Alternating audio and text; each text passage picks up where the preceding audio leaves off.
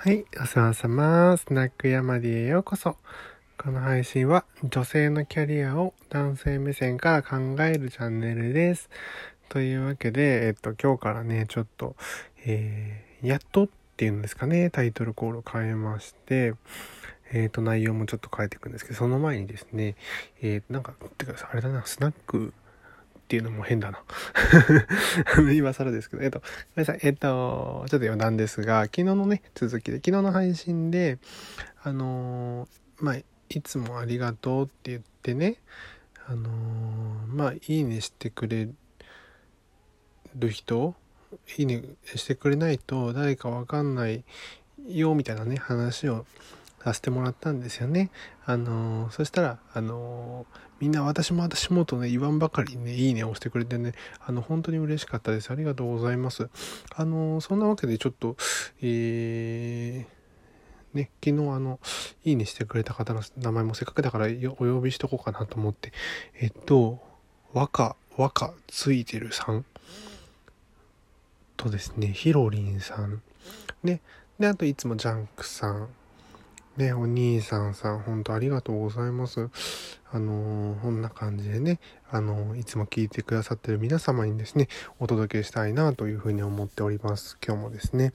で、えっ、と、私はまあですね、ずっと自分が何をしたいのかっていうことを、えここ最近まあ考えてまして、結構、えまあ、変な話、稼げれば何でもいいかなというふうに思っていて、その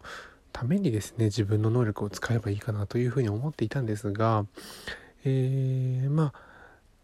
やっぱりですね今後その会社を例えば辞めて、えー個人でやっていくとか継続的にもしくは永遠にこれをやっていくっていうことを考えた時に、えーやっぱり自分が何をしたいのかとかねっていうことによってスピード感もクオリティも変わってくるしそもそも QOL 自分の、えー生活の質にも影響するっていうことをですねちょっと教えてもらってふとね自分が何をしたいのかっていうことをちょっと見つめ直してでかなりもう1週間ぐらいかな。ずっと考えてたんですよ。毎日毎日えー、なんていうのかな。何を経験して、えーだからこうしてこう行動してこう思ったっていうのをですね毎日ずっと書き出していて人生のターニングポイントみたいなことをこういくつもいくつもねこれがきっかけでこういう風にしたなみたいなことをなんか大学受験で失敗したからこうで、えーね悔しかったからこう思ってこうしたとかねっていうことを全部書き出した。そしたらね、えー今日ね妻に言われた一言がすごく印象的だったってことに気づいてちょっとそれでねあのこんなまあ話をしたいなというふうに思ったんですがえーまあそあの妻が、えーまだうちの息子が生まれる前に妊娠した時にあのすごく言ってたのはねあのキャリアを止めたくないっていうことをよく言ってたんですよ。いやあのマミートラックじゃないけどもあの出産して産休があって育休があって開けた頃には自分の居場所がないとか開けたはいいけどもなんか何ですか？こう熱出して呼び出されてまた帰ったりとか時短になってとか、えー、はたまた2人目が生まれてとかそういうことになってくるとどんどんどんどん、えー昇進とかね自分でやりたい仕事への道っていうのが狭まってきてしまうこれがすごく嫌だっていう話をしていたのを覚えていてで実際私はこの話を聞いた時にそれで、えー副業を始めてあなんかその要は急な呼び出しとか家事とか育児とかに対応できるように家で仕事ができるようにならないとダメだと思ってまあお小遣い稼ぎから副業を始めたんですよね。で実動の伴わないブログっていうものをやったりとかこうやって隙間時間で撮れるまあ音声だったりとか SNS とかそういったことをメインにやってきたわけなんですけどもでふとね自分の商品とかやりたいことっていうふうに思った時にはやっぱりそこですよね。女性のキャリアをあの何て言うのかなまあ支援って言ったらちょっと変なんだけど、えー支援したいっていうよりはねあの女性のキャリアについて今まで変えてき考えてきた人たちって女性だけなんですよね。っていうのは当事者が女性だと思われてきたからなんですけどもでも実は違っていて女性のキャリア問題っていうのは、えー全員が当事者なんですよ当然それを取り巻く社会全体ね当然配偶者である男性だとかご家族だとかご兄弟だとかみんなね男性女性関係ないじゃないですか。でも男性側から変えようという力が働かなければ当然女性差別なり女性のキャリア問題っていうのは解決しないんですよ。